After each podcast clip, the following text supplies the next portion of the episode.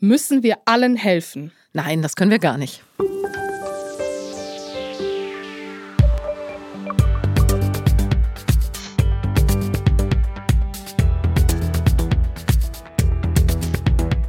Ehrlich jetzt?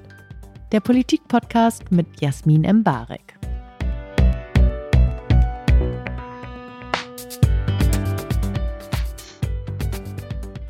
Herzlich willkommen zu Ehrlich jetzt, dem politischen Gespräch, bei dem Politiker ein Thema mitbringen, das Sie gerne besprechen wollen. Und ich schaue dann, was ich daraus mache. Und das machen wir heute mit der Bundesentwicklungsministerin Svenja Schulze, die nicht nur Entwicklungsministerin ist, sondern auch äh, im Bundestag sitzt und der SPD-Fraktion angehört. Und ich sage herzlich willkommen. Ja, ganz herzlichen Dank. Ich werde zu Beginn jetzt ganz kurz Ihren Lebenslauf runterrattern. Mhm. Wenn irgendwas nicht stimmt oder Ihnen irgendwas was fehlt, irgendein wichtiger Posten, den Sie brauchen, damit man weiß, wer Sie sind, dann intervenieren Sie. Auf jeden Fall. Sie wurden 1968 in Düsseldorf geboren und sind seit Dezember 2021 Bundesministerin für wirtschaftliche Zusammenarbeit und Entwicklung der Bundesrepublik Deutschland. Und in Merkels letztem Kabinett waren Sie Bundesministerin für Umwelt, Naturschutz und nukleare Sicherheit und sind also im Prinzip schon immer Ministerin. Sie waren auch in NRW vorher und äh, das ist schon immer Ihr Job gewesen. Macht es Spaß? Ja, das macht Spaß. Man kann vor allen Dingen was ähm, beeinflussen. Aber ich war nicht immer Ministerin. Es gibt auch ein Leben vor der Ministerinnenzeit und das war auch spannend. Was haben Sie denn da gemacht? Ich war in der Unternehmensberatung und habe vor allen Dingen im öffentlichen Bereich beraten. Das heißt, Sie wussten eigentlich schon vorher, was abgeht. Naja, ich wusste jedenfalls vorher schon mal, wie so ein Ministerium aussieht. Das ist, das ist gut. Mhm. Das äh, wird ja öfters dieser Tage in Frage gestellt, aber das, äh, dann bringen Sie ja schon mal das Asset mit. Auf Jetzt jeden Fall eins davon, was man braucht, ja. Bevor wir ins Innerliche gehen, äh, kriegen Sie auch noch ein paar Spaßfragen.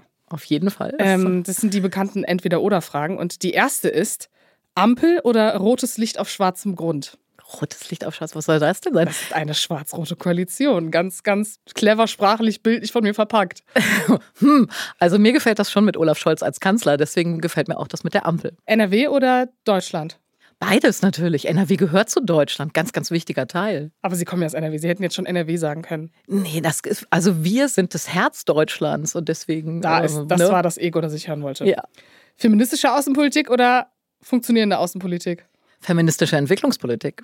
Sie haben mir ein Thema mitgebracht, das an diese Frage anknüpft. Mhm. Und es ist ein ganz großes Wort. Wir haben es extra, glaube ich, gemeinsam ein bisschen überspitzt. Ja. Aber ich glaube, den Leuten wird schnell klar sein, was wir damit meinen, nämlich Welt retten. Mhm. Darunter kann man ja ganz viel verstehen. Kritisch äh, sowie auch schöne Dinge. Man könnte ja meinen, dass sie in ihrer Position auch eigentlich nur Fortschritt voranbringen können. Also alles, was sie machen, hilft. Also wenn man so das äh, ein bisschen so dieses Rettersyndrom dahinter sieht, könnte man das meinen.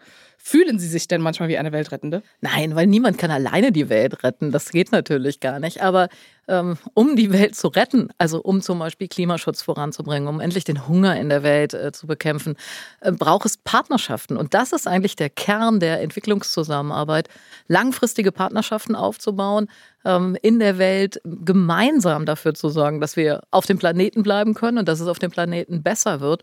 Und deswegen fand ich den na, zugegebenermaßen überspitzten Titel, aber ich finde das gut. Aber würden Sie sagen, dass Sie eher eigentlich retten, was noch da ist?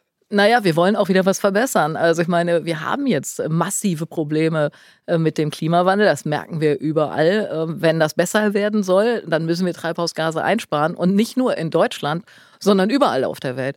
Mir wird ja im Moment vorgeworfen, dass wir Fahrradwege in Peru äh, Ja, die finanzieren. Frage habe ich natürlich auch dabei. Na klar, natürlich. war mein Vorgänger, hat er trotzdem richtig gemacht, weil alle wissen doch, es reicht nicht, wenn wir in Deutschland Klimaschutz voranbringen. Wir müssen es in der ganzen Welt tun. Und wir haben uns mit einem internationalen Abkommen, mit dem Pariser Klimaschutzabkommen verpflichtet, dass wir anderen dabei helfen. Und das ist absolut in unserem Interesse, weil es ist unser gemeinsames Klima. Und wir wissen doch, wie schrecklich zum Beispiel die Katastrophe an der A war und dass wir sowas möglichst in der Zukunft, wenn es noch geht, vermeiden wollen. Aber wie nervig ist das denn dann, Entwicklungspolitik zu erklären? Weil ich äh, würde jetzt mal die ganz steile These aufstellen, dass viele Bürger oder Wähler diese Arbeit als so gutmenschlich abtun, Stichwort Radwege in Peru, oder gar als inakzeptabel, wenn man zum Beispiel Kindern in Gaza helfen möchte, um das jetzt mal überspitzt zu sagen. Wie antworten Sie darauf? Das ist ja so immer das Ministerium, wo man sich, würde ich jetzt ganz überspitzt sagen, so fragt, was da für uns bei rausspringt. Das ist ja immer die, äh, wie ich finde, weirde Debatte. Sie müssen sich schon ziemlich oft erklären, oder? Ja, natürlich muss man oft erklären, was wir ähm, in diesem Bereich machen, aber ich finde es absolut äh, notwendig und ich habe auch nichts gegen Gutmenschen tun, weil was, wie kann man was dagegen haben, wenn Leute zum Beispiel versuchen, äh, den Hunger in der Welt zurückzudrängen und dafür zu sorgen, dass alle was äh, zu essen bekommen? Ähm, man kann aber Entwicklungspolitik auch sehr gut erklären, weil sie in unserem eigenen Interesse ist. Ähm, das habe ich beim Klimaschutz eben schon mal gesagt, aber wir sehen es zum Beispiel auch, äh, wenn es ähm, um, um Rohstoffe geht. Die meisten Dinge, die wir so im Alltag sozusagen verwenden, die kommen nicht aus Deutschland und dass wir ein Interesse daran an Partnerschaften mit den Ländern haben, damit wir weiterhin auch Handel mit denen treiben können, finde ich erstmal ganz selbstverständlich. Der Unterschied zwischen uns und anderen ist, wir möchten das so tun, dass äh, eben auch Arbeitsplätze in den Ländern entstehen. Klar wollen wir weiter Lithium haben oder Baumwolle oder Kakao, aber wir wollen nicht, dass da Kinderarbeit drin ist. Und das unterstützen wir eben auch mit der ähm, Entwicklungszusammenarbeit. Das ist ein Punkt, der für mich sehr, sehr wichtig ist. Also beides. Äh, solidarisch sein, äh, einander helfen, aber natürlich auch im eigenen Interesse. Sie sagten in einem Gespräch mit meinen Kollegen Max Schieritz und Andrea Böhm in der vergangenen Zeitausgabe, Zitat, wir brauchen die Zusammenarbeit mit anderen Ländern, auch den ärmeren Staaten, weil wir zunehmend auch auf Fachkräfte aus solchen Ländern angewiesen sind und um besser auf Fluchtbewegungen reagieren zu können. Würden Sie sagen, dazu gehört nicht auch deutlich politisch zu signalisieren, was das für Abhängigkeiten sind? Das ist ja auch eine relativ unschöne Seite. Ne? Also wenn wir einen Schritt weitergehen, woher kommen bestimmte Abhängigkeiten, Neokolonialismus, Aufarbeitung, Schuldfrage, die sich weiterzieht als einzelne historische Events dieser ja. Bundesrepublik. Also wir müssen uns auch mit kolonialer Vergangenheit auseinandersetzen. Die haben wir auch, nicht so stark wie andere Länder, aber sie wirkt gerade auf dem afrikanischen Kontinent immer noch sehr fort. Ähm, weil sonst kann man sich ja gar nicht erklären, warum die Länder heute äh, noch so arm sind. Das hat was damit zu tun, dass sie über Jahrhunderte ausgebeutet wurden und äh, die Rohstoffe in andere Länder geschafft wurden. Deswegen ist das auch ein Teil. Und ja, man muss es erklären, man muss die Zusammenarbeit auch erklären. Und ja, es hat auch was mit dem Thema Flucht und Migration zu tun. Zwei Drittel der Menschen, die fliehen müssen, weil es zu Hause einfach nicht mehr geht, fliehen in ihre Nachbarländer. Das sind oft selber sehr arme Länder. Wenn wir denen helfen können, dass die Menschen dort bleiben können, dann ähm, ist für alle was gewonnen. Für die Menschen, die Wasser haben, die eine Ernährung haben, äh, für die Länder, aus denen die, die kommen, äh, in die sie ja wieder zurück wollen äh, und eben äh, auch für uns, ähm, weil wir dann mithelfen, dass es sicherer ist in diesen Regionen. Ich will es mal ganz platt am Beispiel des Saals erklären. Mhm. Im Saal fliege ich jetzt nächste Woche wieder hin. Ich bin gerade Präsidentin der Geber, also aller, die im Saal da unterwegs sind und äh, mit auch finanziell unterstützen. Das ist inzwischen ein Epizentrum des Terrorismus. Warum hat sich das so entwickelt? Da sind überwiegend junge Leute. Der größte Teil ist unter 20 der Bevölkerung. Ähm, es gibt aber kaum Perspektiven, kaum Jobs, kaum irgendwas, womit man seine Familie dann ernähren kann. Das heißt, Terroristen haben einfaches äh, Feld da, um junge Leute zu akquirieren und äh, denen einfach äh, damit eine Perspektive zu geben. Wenn wir jetzt mithelfen, dass da Jobs entstehen, ist das gut für die Region und wir haben auch unmittelbar was davon, weil dann einfach weniger Terroristen in der Welt unterwegs sind. Und diese Länder sind aber auch besonders arm. Sie haben besonders viel mit Flucht zu kämpfen. Mauretanien ist etwa so groß wie Großraum Berlin, ähm, hat jetzt schon über 100.000 Flüchtlinge integriert in die Schulen, in das Gesundheitssystem und erwarten etwa noch mal genauso viele. Ähm, und das in einem der ärmsten Länder der Welt. Wenn wir damit unterstützen können, ähm, ist wirklich für, für alle was gewonnen. Also ist auch im eigenen Interesse. Wieso würden Sie sagen, ist das denn so schwer zu vermitteln in der Debatte? Ich meine, die ist ja eh wahnsinnig polarisiert, was das betrifft. Und dieses Wording, wir helfen denen mhm. ähm, und auch diese Verneinung einer gewissen, ich finde den Begriff Schuld gar nicht so schwer, sondern einfach historische. Ja, Verantwortung ist das doch eher, ja. oder? Ja, aber wieso glauben Sie, ist das so schwierig, das zu vermitteln? Und warum ist das in unserer Debatte nicht da? Also, ich habe das Gefühl, man müsste eigentlich rausgehen an bestimmten Punkten, man sagen, hey, das ist hier passiert, das haben wir mitverantwortet und jetzt sagen wir, warum wir politisch da ansetzen. Also, es ist so ein bisschen wie so Kindergartenarbeit. Naja, ich glaube eher, dass in solchen Zeiten, wie wir die im Moment haben, wo so viel Unsicherheit da ist, ne? wir haben das erste Mal einen Krieg bei uns unmittelbar wieder vor der Tür. Das löst unheimlich viel Angst aus. Das löst aber auch aus, dass bei uns die Lebensmittelpreise teurer geworden sind, dass Energie teurer geworden ist. Wir haben diese Klimaveränderungen, die spürbar werden, was in ganz, ganz viele Lebensbereiche reinragt und wo wir was verändern müssen. Die Digitalisierung, die gerade ganz viel auf den Kopf stellt, was auch vielen Angst macht. Und in so einer Situation guckt man erstmal in sozusagen, dass es einem selber ähm, halbwegs gut geht, dass man selber klarkommt und guckt nicht so gerne über den Tellerrand hinaus. Aber wir sind in der Welt vernetzt. Äh, wir sind ähm, auch abhängig von dem Rest der Welt. Jeder zweite Euro in Deutschland wird im Export verdient. Also dadurch, dass andere Produkte von uns kaufen. Das heißt, wir müssen uns auch mit der Welt beschäftigen und müssen dort eine Rolle einnehmen und können uns nicht in unser Schneckenhaus zurückziehen.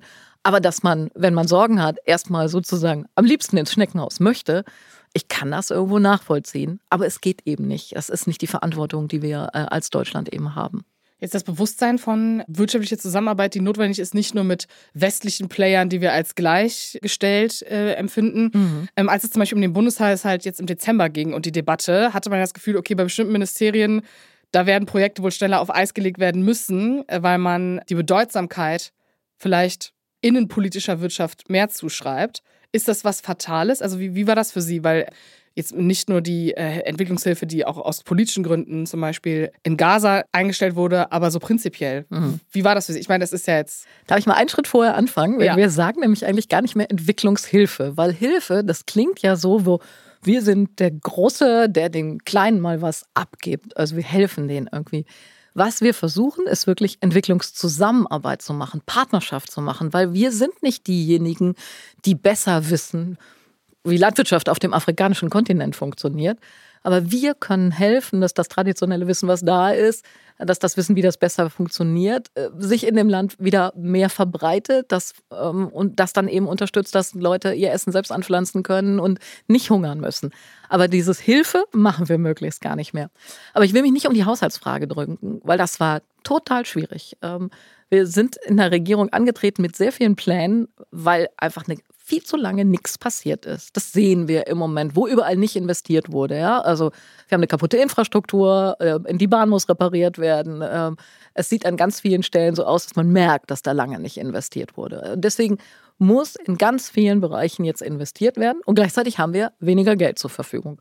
So dass das schwer ist, ist vollkommen klar. Und natürlich müssen wir auch in die Entwicklungspolitik äh, investieren. Deswegen fand ich es wirklich furchtbar, dass wir da Geld äh, einsparen mussten. Ich habe mich auch bis zum Schluss dagegen gewehrt. Würden Sie sagen, haben Sie so ein, zwei Dinge, die Sie am schlimmsten fanden, wo Sie wussten, okay, da wird was vielleicht gekürzt werden für Sie persönlich, dass Sie besonders tragisch finden? Naja, ich sehe ja, was wir dann alles an sinnvollen Dingen nicht mehr machen können, obwohl es absolut, äh, also eigentlich wenig Geld ist, mit dem man ganz viel erreichen kann. Was weiß ich, wo es mir ganz besonders weh hat, wir haben mit dem Welternährungsprogramm, aber äh, machen wir Projekte, wo wir Dörfer beraten, wie sie ihre Wasserversorgung komplett umstellen können äh, und damit eben Landwirtschaft unter schwierigeren Bedingungen machen können. 80 Prozent der Dörfer, die diese, durch diese Beratung gelaufen sind, brauchen in der nächsten Dürre, in der nächsten Krise keine Unterstützung von anderen mehr. Also es spart am Ende Geld, weil wir nicht mit einer Nothilfe rein müssen, nicht mit Wasser, mit Lebensmitteln. Und davon, von solchen Projekten würde ich einfach gerne viel, viel mehr machen, kann ich jetzt aber nicht. Kann nur so weitermachen, wie wir das bisher gemacht haben. Und das war absolut schmerzhaft, ähm, aber es geht nun mal nicht anders. Wir können nur das Geld aufgeben, was wir haben. Ähm, und deswegen musste das leider sein. Das muss aber auch enden. Also wir können nicht noch weitere ähm, schmerzhafte Kürzungen in dem Bereich verkraften, weil dann geht es wirklich äh, ans Eingemachte. Und das, das ist das, was ich gerade versuche zu verhindern. Wenn man diese realpolitische Erkenntnis hat, dass man eigentlich jetzt ganz viel aufarbeiten muss und investieren muss, was vielleicht im Moment wahnsinnig unsinnig wirkt oder nicht so, als würde es diesem komischen uns zugutekommen als mhm. erstes. Mhm. Glauben Sie, das ist überhaupt noch möglich, das zu kommunizieren gerade? Also wenn ich so an multiple Krisen denke und diese wahnsinnige Besinnung auf das eigene Leben, vielleicht auch mhm. dieses gezwungene Besinnen darauf, ne? Also man guckt, wie man über die Runden kommt oder hat man überhaupt noch eine Zukunftsperspektive? Wie schafft man das? Also mhm. ich glaube, das äh, wirkt wahnsinnig unmöglich in einer Debatte wie jetzt. nee, meine Wahrnehmung ist da wirklich eine andere. Also, weil es gibt unglaublich viele Menschen, die sich ehrenamtlich zum Beispiel in eine Weltgruppen engagieren oder einzelne Länder sich rausnehmen und da versuchen zu unterstützen und zu helfen. Also da sind sehr, sehr viele in Deutschland unterwegs. Wir haben ein sehr hohes Spendenaufkommen. Das heißt, Leuten ist es nicht egal, wie es Kindern in anderen Ländern gibt und die wollen nicht, dass Kinder für die Schokolade, die es bei uns gibt, arbeiten müssen, sondern die sollen zur Schule gehen. Also da gibt es hier schon ein unglaubliches Bewusstsein für und sehr viele Menschen, die sich da äh, engagieren. Trotzdem, es sind schwierigere Zeiten. Ja, das ist im Moment nicht ganz einfach. Aber wir sind eines der reicheren Länder auf der Welt. Wir sind eines der Länder, wo, wo alle zur Schule gehen können, wo es ein Sozialsystem gibt, äh, wo es eine Demokratie gibt, wo wir einfach hier so miteinander reden können und keiner kann uns das verbieten. Das haben ja die wenigsten Menschen auf der Welt, ja. Und dieses, das, das noch wahrzunehmen und zu wissen, dass es uns auch bei allen persönlichen Schwierigkeiten relativ immer noch besser geht als als vielen anderen. Ich glaube, das wissen viele Menschen auch. Und würden Sie jetzt, wenn man so das Wahlverhalten und die Umfragen sich so anschaut, sagen wir das weltrettende Gehen, ganz beschönigt. Ja, ich, ich, ich steige okay. mal auf Ihren positiv, äh, positiven Pfad auf. Glauben Sie, das ist die Mehrheitsgesellschaft, die so denkt? Ich würde jetzt die These aufstellen, dass es nicht so ist.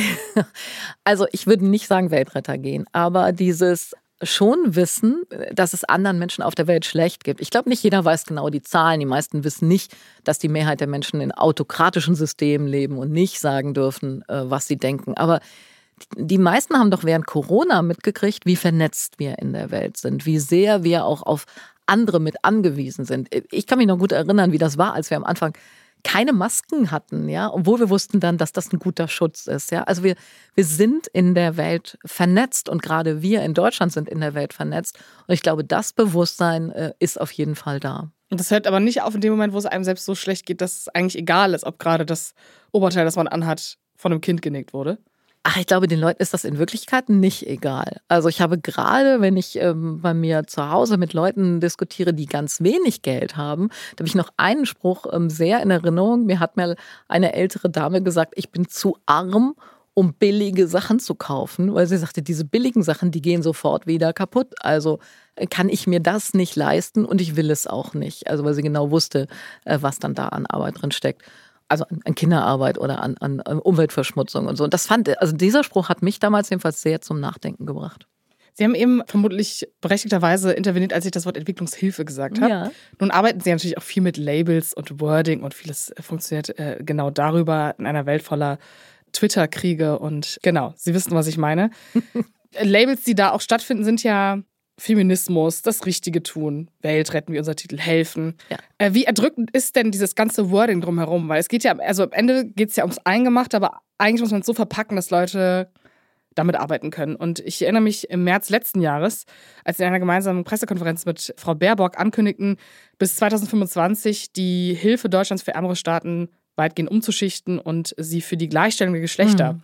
zu leisten. Es gibt ein Zitat, durch eine feministische Entwicklungspolitik solle der Anteil der Finanzmittel, die direkt oder indirekt einen Beitrag zur Geschlechtergerechtigkeit leisten, substanziell von 64 Prozent auf 93 erhöht werden. Wie viel hilft das in dem Moment in einer so überpolarisierten Welt, mit solchen Labels zu arbeiten? Mhm.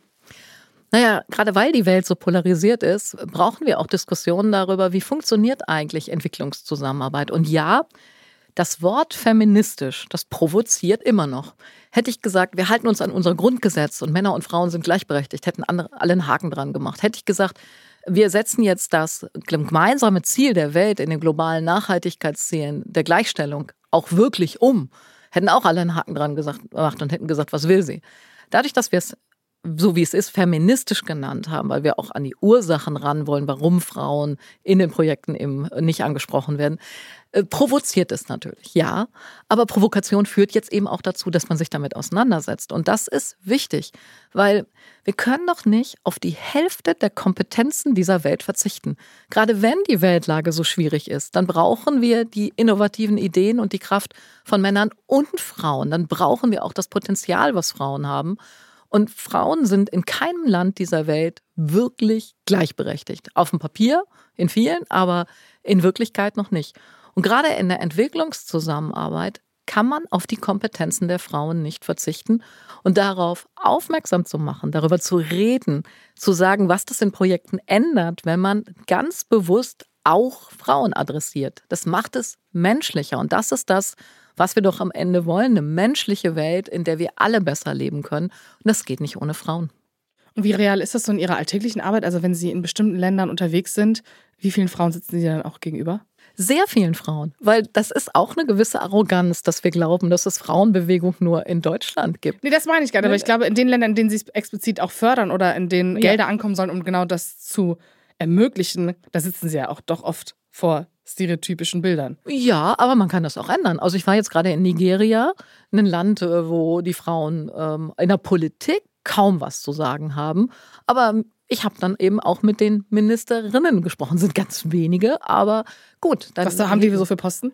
Äh, Arbeitsministerin war zum Beispiel eine, mit der ich dort das ist ja schon mal, also ja, ist was, ist ja, was, ich ja. auch, ist jetzt nicht ohne. Und deswegen war ich auch ganz froh, dass ich mit ihr was zusammen machen konnte. Und ich war dann eben auch im ländlichen Raum unterwegs bei ähm, Leuten, die, also ganz normale Landwirtinnen, Bäuerinnen dort und habe eine Runde mit den Männern gemacht und eine Runde mit den Frauen gemacht. Und das fanden die da jetzt auch erstmal nicht verwunderlich. Und es war total interessant zu sehen und auch zu hören, äh, was die, die Frauen dort erzählt haben, wie ihr Leben ist, was sich verändert hat durch äh, das Projekt, was wir da machen und wie sehr das ähm, so, ein, so, ein, so eine dörfliche Gemeinschaft da voranbringt. Ja.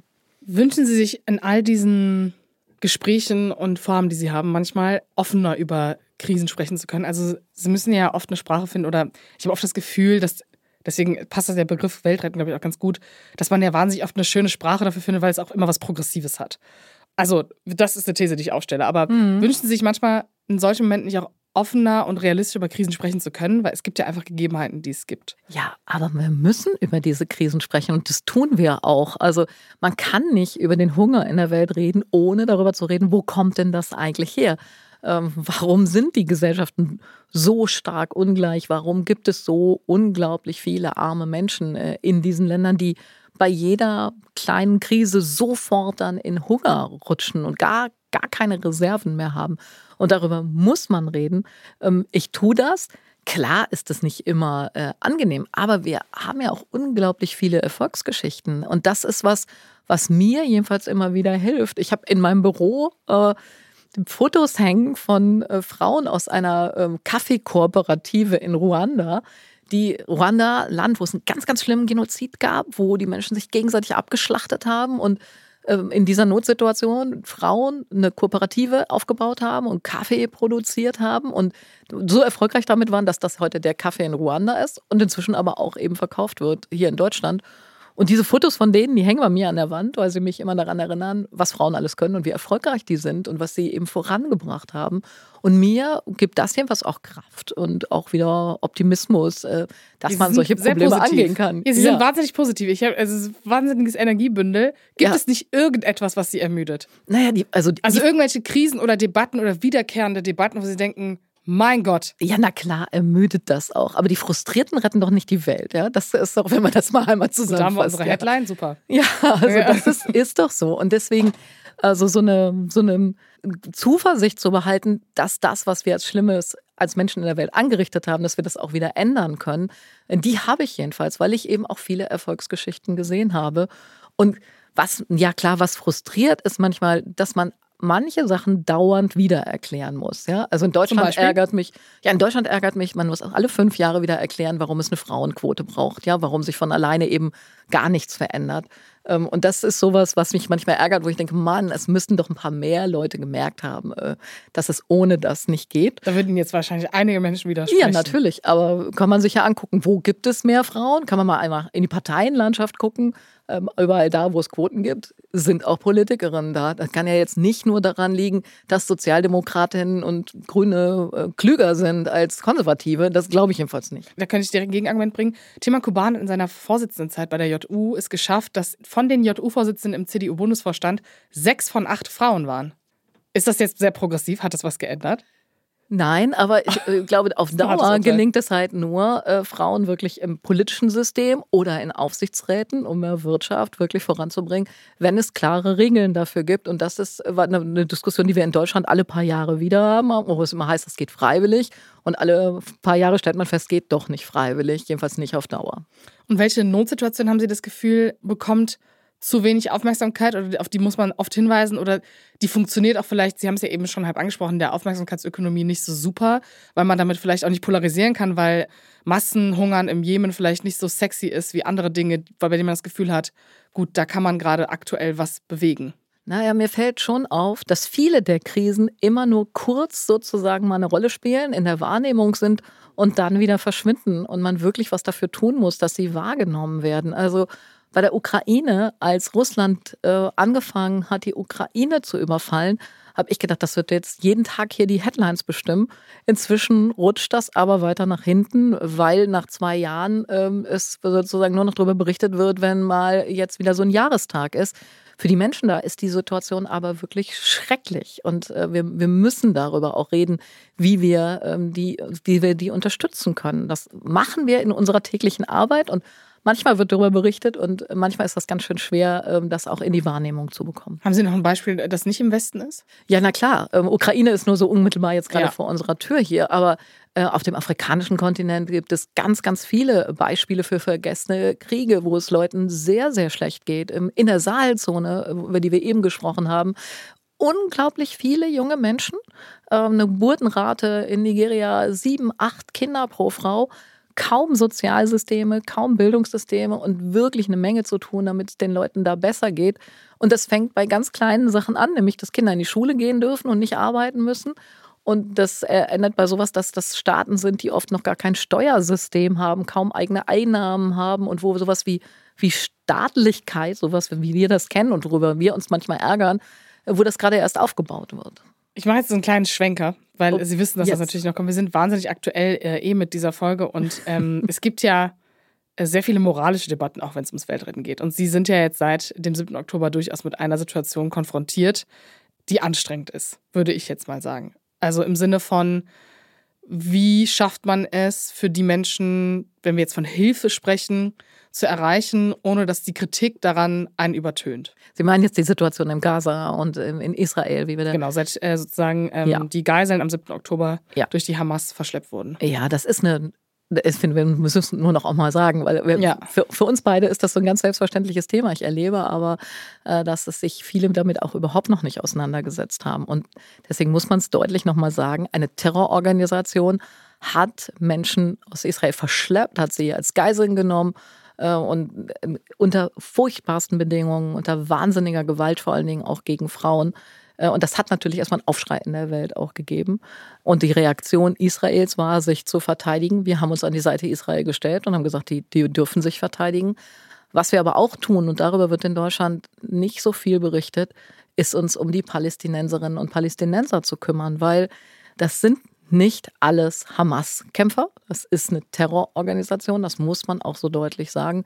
Ich war gerade im Dezember erst wieder im Westjordanland und wenn man dann sieht, wie, wie viele Leute dort Angehörige verloren haben, wie schwierig die Situation ist, ist es eben wichtig, dass wir auch dort helfen, dass wir versuchen, auch dort im Westjordanland zum Beispiel kommunale Strukturen aufzubauen, Staat, äh, staatliche Strukturen aufzubauen, weil unsere Perspektive eben immer noch ist, dass es zwei Staaten gibt. Ich weiß, das klingt im Moment äh, völlig weit weg, aber wenn man Frieden in der Region will, und das ist was, was äh, für, für mich, für uns in Deutschland, glaube ich, wichtig ist, dann, dann muss es auch eine Perspektive für die palästinensische Seite geben. Und das, dann brauchen sie einen eigenen Staat. Und das unterstützen wir sehr engagiert. Wir sind, wenn man sich nur, nur die finanziellen Mittel anguckt, äh, einer der größten Geldgeber auch für die palästinensische Seite. Das ist ja jetzt ähm, mit einer Presseerklärung gemeinsam mit dem Auswärtigen Amt am 27. Januar jetzt erstmal sind die Hilfen eingestellt worden temporär.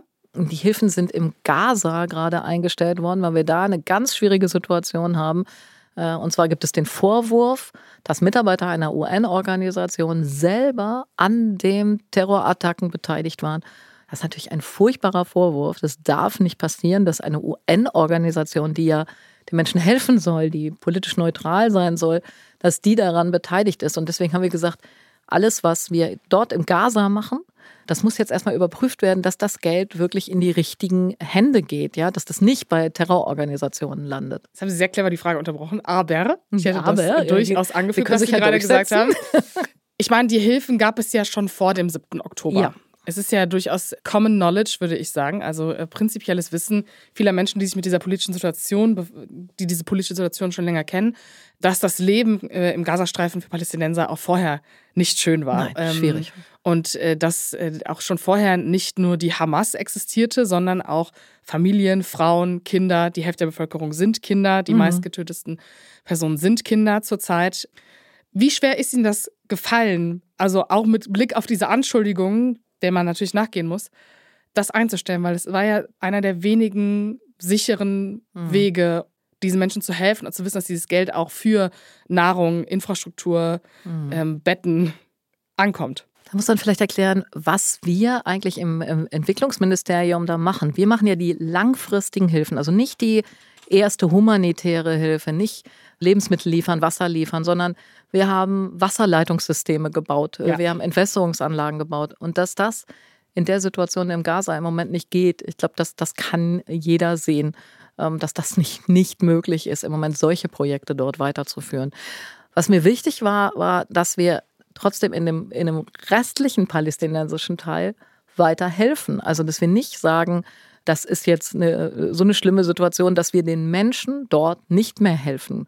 Äh, das haben wir weiter getan, das tun wir auch weiter, ähm, wohl wissend, wie schwierig das dort ist. Ja, wir haben erstmal die Mittel überprüft, weil ich möchte nicht, dass das Geld nicht bei denen ankommt, die es brauchen, sondern irgendwo anders landet. Und deswegen haben wir alle Mittel, die wir in die Region gegeben haben, nochmal überprüft. Wir haben aber echt ein sehr, sehr gutes Sicherungssystem, was wir über viele Jahrzehnte jetzt aufgebaut haben. Deswegen sind wir uns sicher, dass die Mittel, die wir reingeben, nicht für Waffen eingesetzt werden, sondern wirklich bei den Menschen ankommen. Und wenn man das jetzt weiterhin nicht genau garantieren kann, aber man die humanitäre Situation gerade im Ist-Moment ja betrachtet, mhm. was glauben Sie, ist denn eine realistische Lösung? Auch mit Blick auf Ihre Koalitionspartner, wenn man zum Beispiel auf die FDP schaut, die ja eine durchaus politische, stärkere Meinung dazu hat, wie man damit umgehen sollte. Also, wenn wir überall da, wo es schwierig ist, keine Hilfe mehr leisten würden, dann würden wir gar keine Entwicklungszusammenarbeit machen. Wir müssen Hilfe auch in schwierigen Kontexten leisten. Und das macht das Auswärtige Amt mit der humanitären Hilfe, also Lebensmittel ähm, sofort zu liefern. Das machen wir ja sogar in, in ganz, ganz schwierigen Situationen noch, noch ähm, in Afghanistan, damit die Menschen nicht verhungern. Da finde ich, hat auch die internationale Weltgemeinschaft eine, eine Verantwortung. Und das tun wir auch in der Entwicklungszusammenarbeit, da wo es noch möglich ist, wo man zusammenarbeiten kann, wo wir vor Ort noch Möglichkeiten haben, was zu machen, dann machen wir das auch. Das heißt, wir arbeiten im Westjordanland jetzt auch weiter. Wir arbeiten auch in Jordanien, im, im Libanon unter schwierigen Bedingungen weiter, was auch wichtig ist. Wie sehr stört Sie vielleicht auch diese Verteidigungsposition, die Sie da einnehmen müssen? Ach, ich empfinde das gar nicht als Verteidigung, sondern auch als eine Möglichkeit, immer mal zu erklären, was wir in der Entwicklungszusammenarbeit so machen. Weil das erlebe ich schon, dass es sehr viele Vorurteile gibt, dass Menschen glauben, wir bohren Brunnen und stellen Solarkocher hin, aber nicht, dass wir helfen, Landwirtschaft so zu verändern, dass es dass die Leute wieder selber anpflanzen können. Nicht, dass wir uns um Steuersysteme kümmern, so dass das Land mehr Einnahmen hat. Nicht, dass es auch darum geht, wirtschaftlich was voranzubringen, indem wir helfen, dass Frauen zum Beispiel einen Kredit bekommen und sich selber ein Business aufbauen können, was sie unter normalen Bedingungen in den Ländern oft eben nicht bekommen. Also was wir alles an, an Vielfalt in der Entwicklungszusammenarbeit haben, so eine Situation, wo das jetzt mal in Frage gestellt wird, ist auch eine Chance, äh, das wieder zu erläutern und zu erklären. Würden Sie sagen, es ist jetzt aber schwieriger, also der Begriff Zwei-Staaten-Lösung zum Beispiel, der auch aus der SPD kommt, bei dem habe ich das Gefühl, okay, vor dem 7. Oktober war das gar nicht so ein Begriff. Würden Sie das als Chance sehen, dass man das jetzt sagen kann? Also es war auch vor dem 7. Oktober ja schon lange Thema, aber es war ähm, wie so eingefroren. Man konnte kaum noch darüber reden, weil sich niemand vorstellen konnte, wie das überhaupt weitergehen soll und wie man da hinkommen soll. Jetzt wird wieder stärker darüber äh, diskutiert und es wird auch an Lösungen gearbeitet. Also wer Wer könnte denn so einen zweiten Staat aufbauen? Wie, wie kann so eine Bürokratie eigentlich aussehen? Äh, was kann man da voranbringen? Also das ist jetzt wieder stärker öffentlich Thema, als es das vorher war, ja. Werbung Du bist gestresst von der Uni, liegst abends oft im Bett und grübelst oder steckst tief in einer Krise? Der Ratgeber Mental Health von Zeit Campus hilft dir, deine Gedanken und Gefühle zu sortieren und Ruhe in stressigen Momenten zu finden. Er enthält Entspannungstechniken, Lernmethoden und Notfallstrategien sowie zahlreiche Interviews mit ExpertInnen und Erfahrungsberichte von Studierenden. Sichere dir jetzt dein gratis E-Paper zum Download unter www.zeit.de/slash mental health. Was steht in diesem Jahr dann noch so an? Also in diesem Jahr, also nicht alles kann man planen in der Entwicklungszusammenarbeit. Vieles ist. Oder sagen wir so, äh, wofür hat Herr Lindner Ihnen Geld gegeben? es entscheidet, das ist mir nochmal wichtig, nicht alleine Herr Lindner. Ne? Nein, Deswegen, das war nur man muss das sich nicht auch manchmal bleibt. der Polarisierung bedienen, um etwas genau, interessant zu machen. Nein, was in diesem Jahr noch ansteht, also sind viele große Konferenzen. Wir haben eine um, Ukraine-Konferenz, eine Ukraine-Wiederaufbau-Konferenz, die wir, eine internationale Konferenz, die wir in Deutschland machen werden, wo wir Geld äh, sozusagen zusammenbekommen wollen für die Ukraine, aber vor allen Dingen auch Ideen, wie das vorangehen kann. Also wir alle wollen ja, dass Putin möglichst bald aufhört mit diesem Krieg, damit das Land wieder aufgebaut werden kann. Und wir bereiten uns aber auch jetzt schon darauf vor und ähm, helfen auch jetzt schon den Ukrainerinnen und Ukrainern beim Wiederaufbau, weil da leben sehr viele Menschen und die brauchen einfach Strom, ein Dach über dem Kopf, äh, Wasserversorgung. Und da ist Deutschland eben einer der Partner, die da engagiert sind und holen jetzt alle Partner aus der Welt zusammen, um das eben weiter voranzutreiben. Das ist eine große Geschichte. Dann haben wir eine Hamburger Nachhaltigkeitskonferenz ähm, gegen Ende sexy. des Jahres. Da möchte ich dabei sein. Ja, das ist eine Konferenz, wo wir im Grunde genommen Leute aus der ganzen Welt zusammenholen, um über zentrale Themen zu diskutieren, die wir uns gemeinsam mit unseren Partnern aus Afrika zum Beispiel erarbeitet haben. Gesagt haben, so wir müssen bei Ernährungssicherheit jetzt mal endlich nicht nur darüber reden, dass wir mehr machen wollen, sondern uns austauschen, was hat gut funktioniert, was hat nicht funktioniert, was muss man stärker machen, was muss man weniger machen. Also stärker statt Ziele zu beschreiben, nochmal einen Austausch zu haben über das, wie geht's denn am besten und das machen wir für äh, vorher festgelegte Felder jetzt das erste Mal, dass man so richtig auch mit Staatenlenkern, mit Ministerinnen, Ministern darüber diskutiert. Und es muss unbedingt sein.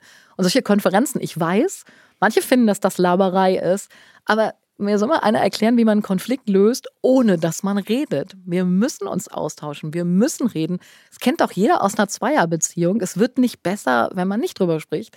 Wir müssen auch das Gespräch suchen. Und das Beste ist eben, wenn man das auch direkt tun kann. Und dafür sind solche Konferenzen wichtig.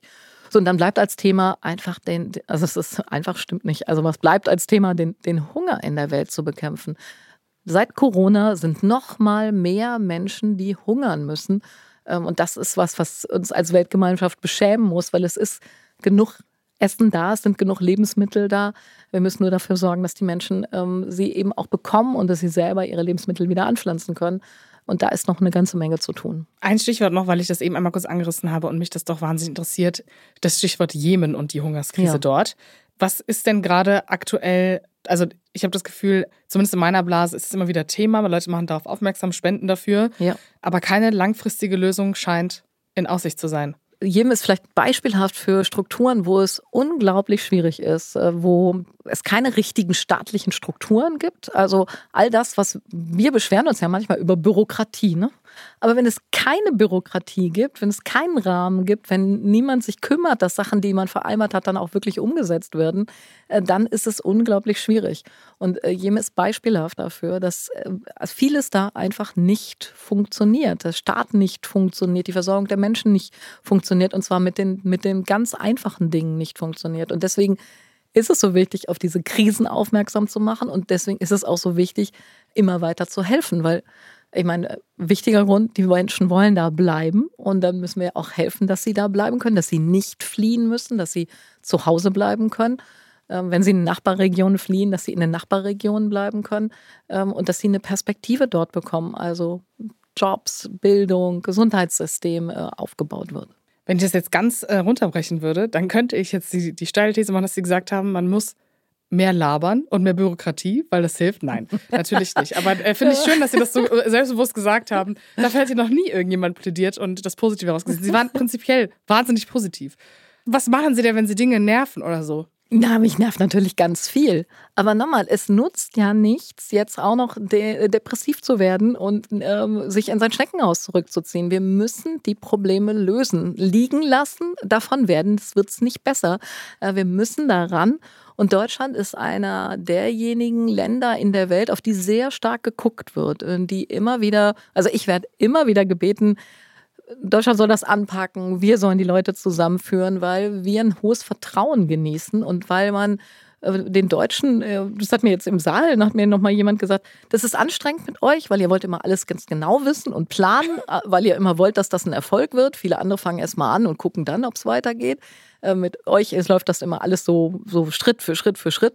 Aber am Ende funktioniert es dann auch und es hält. Und das ist was, ähm, was ja, das eben gute deutsche Siegel. Ja, ja, aber das, das wird mit uns verbunden und deswegen sind wir eben in vielen internationalen äh, Formaten auch diejenigen, auf die sehr stark geguckt wird, äh, dass wir eben auch äh, Dinge voranbringen. Jetzt haben Sie es hier durchgeschafft. Ach, Sie haben es in den, durch innerlichen Teil geschafft. Es ist, es ist soweit. Sie dürfen nämlich jetzt, und diese Frage wird jedem gestellt, der jetzt zu Gast ist, eine Sache erzählen, die Sie noch nie erzählt haben. Kleine Einschränkung. Sie dürfen jetzt nichts über Ihr politisches Leben erzählen. Nicht so ein Fun-Fact über das Ministerium. Also zum Beispiel, den nenne ich immer hier, aber es ist einfach, weil es so schön ist. Lars Klingbeil hört Philipp Porzell im Flugzeug Ja, zum Einschlafen. ganz schrecklich, Das, ja. das finden Sie schrecklich. dass er das verraten hat.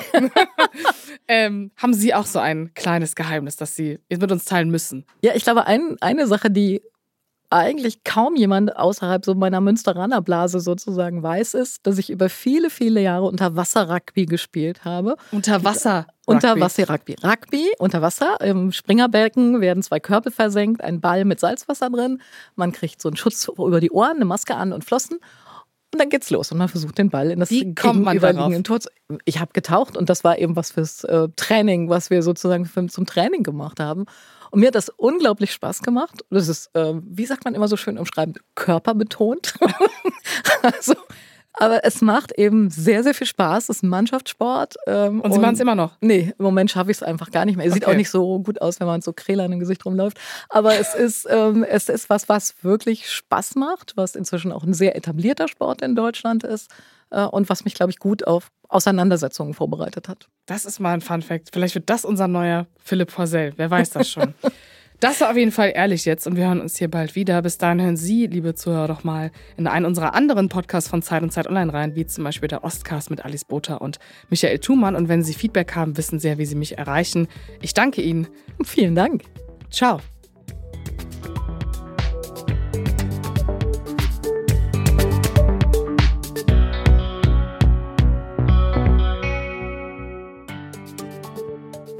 Ehrlich jetzt ist ein Podcast von Zeit Online, produziert von Pool Artists.